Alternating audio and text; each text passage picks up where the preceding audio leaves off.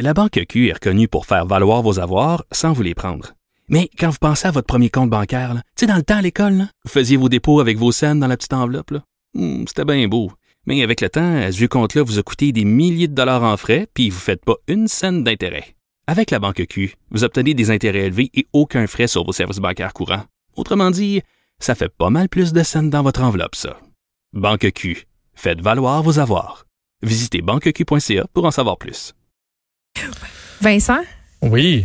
écoute, euh, si je me fie à ce que le premier ministre Legault vient de dire, ça va bien aller, sauf si on habite à Montréal ou sur l'île de Laval. Ben, c'est un peu ça. C'est quand même, et surtout, on dit, à l'extérieur, c'est encourageant. Donc, c'est Oui. même pas encourageant ce qui se passe euh, à Montréal et à Laval. Non, parce que le bilan, quand même, euh, est encore très lourd. 93 morts euh, aujourd'hui, euh, c'est quand même un chiffre élevé. C'est des très gros chiffres. Euh, qu'il y a encore 839 nouveaux cas. On sait qu'on teste pas partout là à grande échelle. Euh, les hospitalisations, 54 nou- nouvelles hospitalisations. Ça, le chiffre d'hospitalisation monte beaucoup. Celui aux soins intensifs, par contre, est vraiment resté stable depuis longtemps.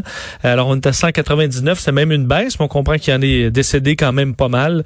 Euh, oui, parce alors- que quand on dit euh, il y a tant de personnes qui sont sorties des soins intensifs, je comprends qu'il y a des gens qui guérissent, mais il y a aussi des décès. Absolument. Donc, c'est là-dedans, c'est calculé. C'est le roulement, c'est le nombre de personnes qui est présentement là, alité aux soins intensifs, c'est 199. Euh, et évidemment, euh, en fait, c'est deux mondes. là. le, François Legault l'a dit, les CHSLD et euh, Montréal-Laval. Sinon, le reste du Québec, mais ça va beaucoup mieux. 74% des décès sont euh, vraiment sur euh, Montréal et Laval.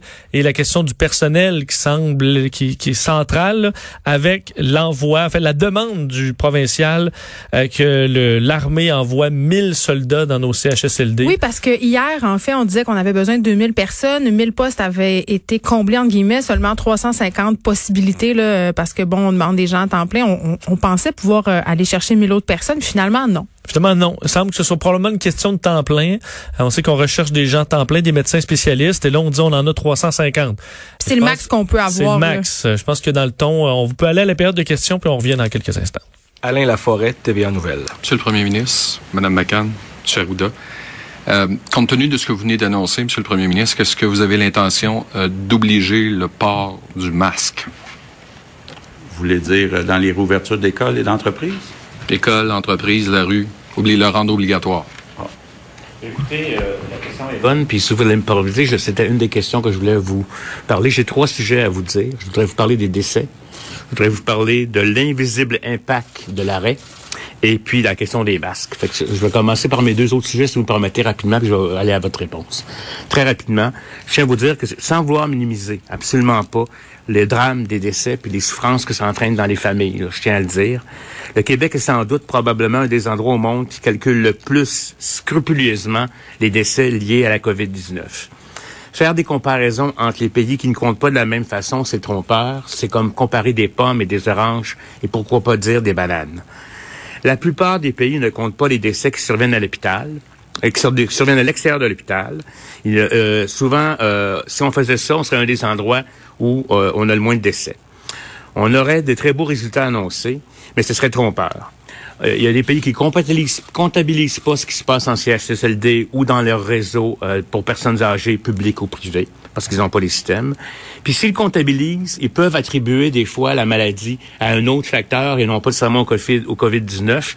Nous comprenez que nous, par exemple, si on a un lien épidémiologique où dès que le COVID-19 peut être une cause, on le met comme étant la cause du décès, alors qu'ailleurs, ça se fait pas.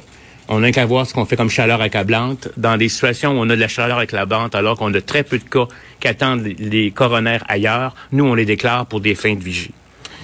Moi, je trouve que aussi qu'il y a d'autres pays qui ne, ne déclarent que les décès des personnes qui ont été testées. Ici, on compte les décès pour lesquels, je l'ai dit, il y a eu un lien épidémiologique, donc des cas qui n'ont pas été testés. Je voudrais aussi vous rappeler que dans chaque, à chaque année, en temps ordinaire, il y a environ 1000 personnes par mois qui meurent dans les CHSLD. Et euh, dans le fond, il faut comprendre que des décès actuels qu'on comptabilise associés au COVID-19 seraient survenus euh, mal- malgré la, la situation. C'est pas pour minimiser la chose, mais c'est parce qu'il y a énormément de débats en disant qu'on cache des chiffres, qu'on essaye de, de camoufler, alors que je peux vous dire, on est d'une super grande transparence. On pourrait être plus scrupuleux. On aurait pu décider de ne pas mettre les liens épidémiologiques, mais on a décidé de le faire parce qu'on pense que c'est la réalité et c'est les plus proches. Et j'aimerais ça vous dire une chose, quand tous les États vont finir par compter les décès qui sont en haut des moyennes observées dans les années antérieures, vous allez voir là les vrais chiffres comme tels. Et donc, je, je tiens à vous dire que euh, verra euh, dans le temps comme dans le temps. Puis à ce moment-là, on pourra faire des meilleures analyses pour comprendre qu'est-ce qui s'est passé au Québec. L'autre élément que je trouvais très important qu'on dise, parce que je trouve qu'on doit, on doit ça comme information à la population québécoise, on a fait un arrêt très important, très précoce. Les experts indépendants de moi nous disent qu'on a sauvé entre 30 000 et 60 000 vies au Québec par l'impact qu'on a eu sur la transmission communautaire. Donc, on a eu un système de soins qui n'a pas été surchargé parce qu'on s'attendait à ça, mais cette décision-là, elle a eu un impact important qui est invisible, que j'appelle l'invisible impact et qu'on a tous tendance à oublier. Et c'est d'ailleurs pour ça qu'on veut faire une réouverture très progressive pour éviter que cet invisible impact redevienne visible et qu'on surcharge notre système de soins. Maintenant, pour répondre à votre question sur les masques et ce que j'appellerais les couvre-visages, oui, nous allons faire la recommandation de le porter, de le porter surtout quand on n'est pas en situation de respecter le 2 mètres. C'est ce qui va être fait. Maintenant, en ce qui a regard avec l'obligation, les pénalités, euh, est-ce que ça doit être fait dans les transports en commun? Là? On est en train de regarder ça. Euh, je peux vous dire que ça va sortir très rapidement et surtout, surtout avant la période de déconfinement. Mais vous comprendrez qu'on va prendre toutes les mesures pour qu'elles protègent les gens. Et je vais encore le répéter, cette mesure de masque ou de couvre-visage ne sera efficace que si les gens le portent adéquatement, ne se contaminent pas et surtout n'oublie pas de se laver les mains. Je sais que je dis et je répète et je radote, mais je vous dis, ça va être fait. Il va y avoir des enseignements pour aider la population québécoise à le faire, mais surtout, ne nous mettons pas à la queue leu à un mètre en pensant que le masque nous protège comme un super-héros. Je vous remercie. Peut-être revenir avec votre question, M. Laforêt. Non, il a répondu à ma ça question. répond. Bon, une question? Ma, deux- ma question maintenant. J'ai une note entre les mains euh, que j'aimerais euh, brièvement vous lire, là, qui a été envoyée à tous les médecins du CIUS de Laval par l'officier de prévention et de contrôle des infections et le chef de service en microbiologie. Euh, il est écrit, entre autres, pour les médecins, qu'il n'y a aucune indication, c'est écrit en caractère gras, qu'il n'y a aucune indication de porter un masque N95 en CHSLD actuellement, qu'il n'y en a aucune en CHSLD chez les résidents suspects ou confirmés à la COVID-19. C'est également écrit que exiger de porter un N95 est irrespectueux des collègues qui en dépendent pour leur sécurité, les stocks étant toujours limités. Cela amènerait aussi un message très contradictoire au personnel qui n'en porte pas. On dit également, il n'y a aucune consigne, tant de la santé publique que du ministère de la Santé à l'effet qu'il faille s'isoler sept jours avant de revenir au travail régulier en zone froide. Est-ce que c'est le cheval de Troie qu'on craint?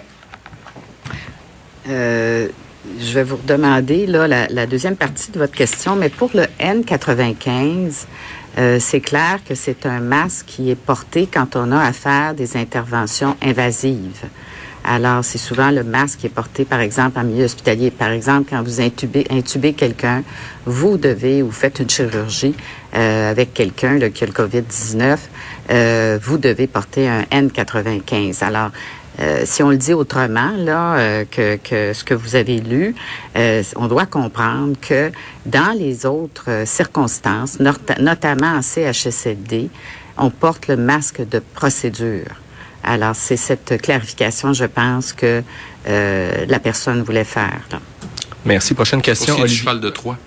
Oui, j'ai pas très bien compris. Là, Il n'y a aucune consigne du ministère de la Santé et de la Santé publique qu'il fasse, qu'il faille s'isoler sept jours avant de revenir au travail régulier en zone froide. Et Euh, que les à- gens peuvent circuler d'un endroit à l'autre. Ah, après qu'on soit euh, revenu d'une zone chaude, j'imagine? Est-ce que c'est ça que je Oui. dois présumer? Oui. Ben, écoutez, on va regarder ça, là, euh, avec la santé publique. Euh, Peut-être Dr Arruda veut intervenir. Écoutez, euh, c'est clair que ce qu'on a dit aussi, c'est que on est en train de regarder effectivement cet élément-là, parce a même eu des orientations en lien avec les personnes qui ont été malades. Ça prend deux tests négatifs pour être en train de réévaluer tout ça. Il faut comprendre qu'ici, il faut balancer ce qu'on appellerait, je vous dirais, le s'il y a un problème de service, OK, qu'on va se retrouver dans une situation où il y a un bris de service, ben, il est possible que quelqu'un qui est pas qui est pas euh, qui soit asymptomatique. C'est sûr, dès que les gens ont des symptômes, au moindre symptômes sont testés, puis on les laisse pas revenir. Mais si les gens les gens pourraient revenir avec euh, des, équipements de protection euh, personnelle, effectivement, en, appliquant les mesures de façon importante. surtout, c'est pas d'histoire de bris antérieurement. Fait que ça peut arriver dans certaines situations où parce que si on laisse les personnes sans soins, l'effet l'effet est beaucoup moins euh, l'effet de, laisser quelqu'un sans soins ou un bris de service pourrait avoir des mortalités associées à ce, sens-là. C'est une possibilité qui doit être évaluée euh, par, par, l'établissement au cas à cas euh, comme tel. Merci. Prochaine question, Olivier Bossé, donc Le Soleil.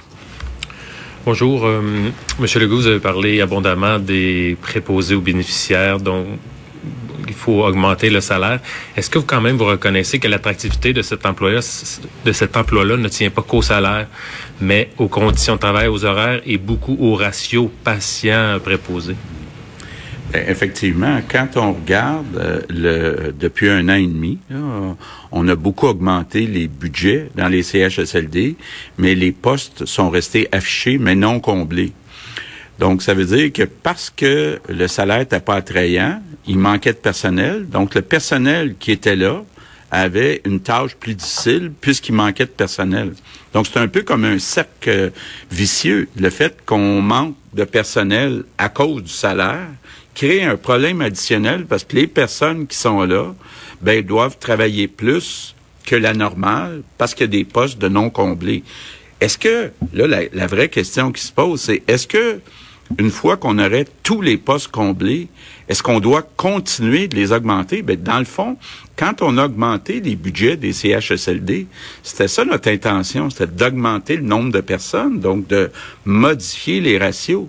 Mais là où on euh, n'a pas réussi, c'est que les postes sont restés non comblés. Donc, on s'est retrouvé dans une situation où même si on a augmenté le budget, on n'a pas dépensé l'argent parce qu'on n'a pas attiré personne. Donc, peut pas vraiment le savoir. Est-ce que euh, ça aurait été correct si tous les postes avaient été comblés? Euh, ma deuxième question pour euh, Dr Arruda. Euh, pour l'instant, on n'a toujours pas de médicaments ni de vaccins.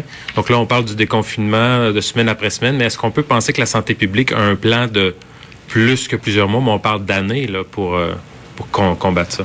Mais écoutez, euh, c'est toujours difficile de faire des projections. Comme vous savez, le SRAS est disparu euh, à un moment donné, le premier SRAS, le virus du SRAS. Celui-là, on ne sait pas comment il va se comporter. C'est clair que euh, c'est pour ça aussi quelque part, un, un vaccin un traitement, c'est pas pour demain matin. Puis on peut pas maintenir une société enfermée comme ça.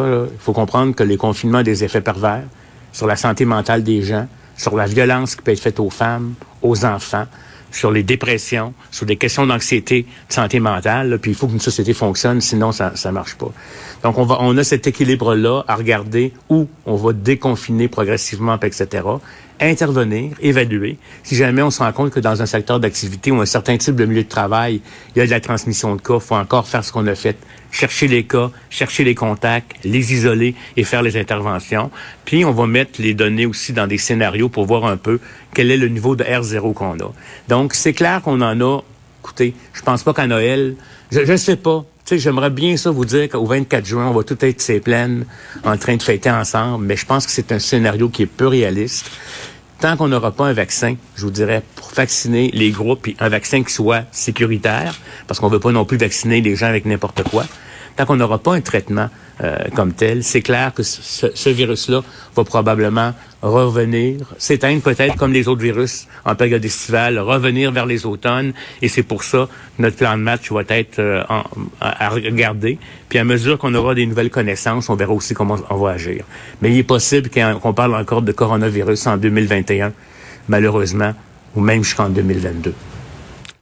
Vincent, on sent quand même, euh, bon, évidemment, euh, le gouvernement entend euh, que les gens ont hâte de se déconfiner et avec raison. Et là, la grosse nouvelle aujourd'hui quand même, et là on le répète, c'est en dehors de Montréal, en dehors de l'île de Laval, c'est une réouverture graduelle des écoles qui est en train de s'organiser. Il devrait avoir des annonces la semaine prochaine, réouverture des entreprises aussi on dit encore de façon très, très graduelle. On insiste beaucoup. Oui, je pense que les gens souhaitaient quand même un plan d'en de, d'en savoir un peu Ben, plus sur ce qui s'en venait. Donc, Ouais. c'est la semaine prochaine, euh, le plan d'ouverture euh, particulièrement des, des écoles là, de graduelles et voulait rassurer les parents là, sur le fait, parce que les parents, c'est une euh, c'est sensible Ah, ouais? des fois, oui.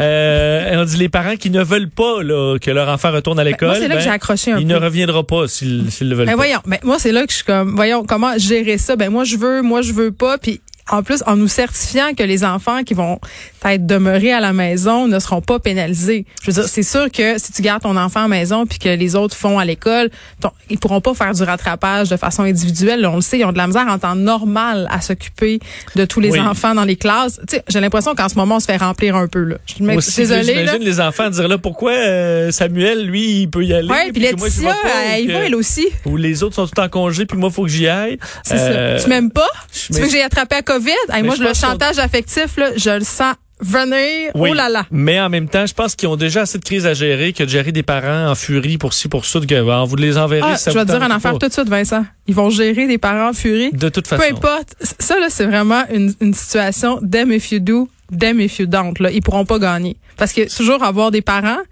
comme moi qui Oui. essayer de trouver c'est quoi le problème ou puis il va y avoir plein de situations évidemment in- individuelles il y aura tu sais ça va être le ça va être le bordel c'est sûr il faut s'en- il faut s'en attendre Et euh, il y a quand même, on sent un grand désir de la part de M. Arruda et de François Legault aussi, Mm. là, mais de d'expliquer le- le- les chiffres du Québec. Là. Oui, parce qu'il y a eu un article quand même euh, ce matin dans la presse euh, assez préoccupant sur les chiffres. Et vraiment, le docteur Arruda, j'ai j'ai vraiment senti qu'il voulait défendre euh, notre méthodologie, nous comparer aussi à des pays, euh, on le sait, aux États-Unis, ils comptent même pas les morts dans les CHSLD, les morts dans les hôpitaux quasiment. C'est ça. Il faut le comprendre. Ouais. C'est quand même une situation tellement complexe que souvent les gens ramènent de façon ultra simpliste là, sur les réseaux sociaux là, en comparant juste Ils euh, font leurs propres calculs. C'est ça, on fait nos propres calculs. Ouais. C'est vrai que dans le monde, présentement, tous les pays calculent ça différemment et que c'est difficile de pouvoir comparer un pays à l'autre. Le pays présentement le plus atteint par les fameux Mm. cas par million, c'est la Belgique. Mais la Belgique, si vous allez visiter, ben, on peut pas visiter la Belgique en ce Je moment. y aller Mais prochainement. c'est pas un des systèmes de santé qui a été le plus débordé. Là. Alors, c'est parce que eux prennent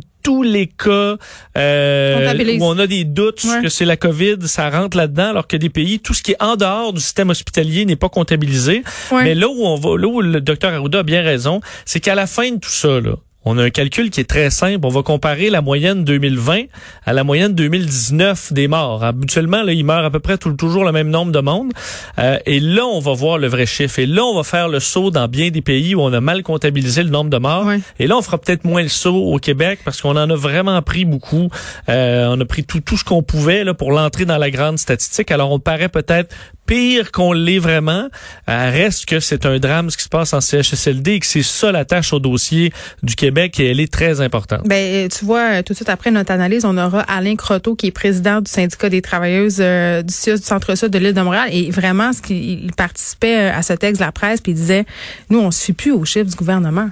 On se fie à ce qu'on voit parce que clairement, il y a un problème. Donc, j'ai bien hâte de voir euh, s'il a écouté euh, Le docteur les Arruda. Ben oui, parce qu'évidemment, euh, il répondait directement à ça. Et on comprend dans le discours de M. Arruda, les masques, là, ça s'en vient. Là.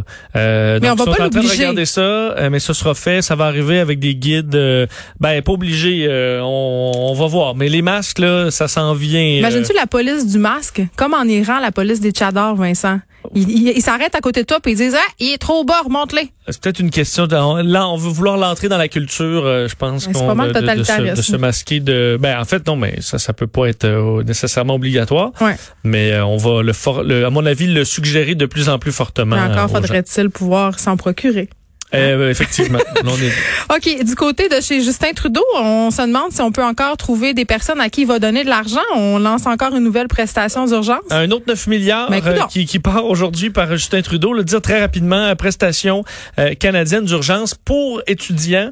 Euh, donc, pour les étudiants postsecondaires qui sont aux études ou qui vont entrer aux études en septembre, 1250 dollars par mois. Ça peut aller à 1750 dollars si vous êtes handicapé ou vous occupez, par exemple, d'une personne euh, dans, dans le besoin. Là. Alors ça, c'est 9 milliards de dollars. C'est pour mai, euh, juin, juillet, août.